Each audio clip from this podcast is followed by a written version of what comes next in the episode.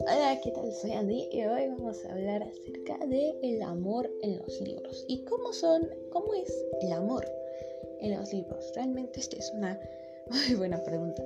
El amor en los libros es dramático, simplemente dramático. La mayoría de los libros de amor tiene que haber un suceso en los libros que marque para siempre, para que el amor se fortalezca, para que sean ellos mismos. Y claro, no digo que esté mal, a mí me encanta leer libros de amor, pero a veces como que dices, bueno, que te fumaste para hacer esto, ¿no?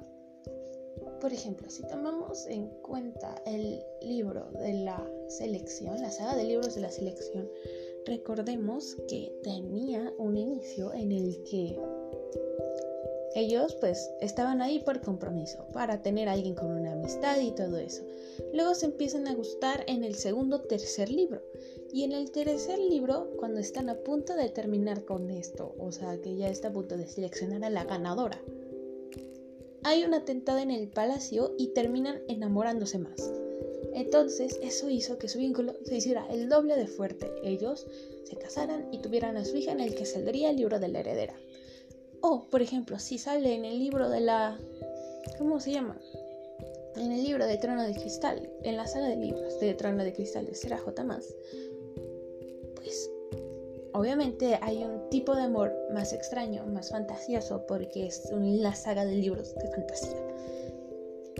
Entonces, ¿cómo podemos saber cómo es el amor en los libros? Bueno, el amor en los libros es simplemente algo fantástico que como dicen es un amor de película o de fantasía, porque no creo que una historia de amor en la vida real sea tan fuerte como para que llegue a ese punto en el que alguien tenga que matar a alguien, asesinar a alguien, tenga que correr toda su vida, tiene que alcanzar un tren en un barco o algo así, simplemente es algo que ocurre en los libros.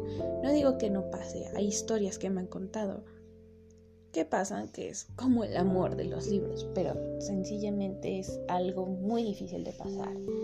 Así que, bueno, ese es mi punto de opinión acerca de el amor en los libros.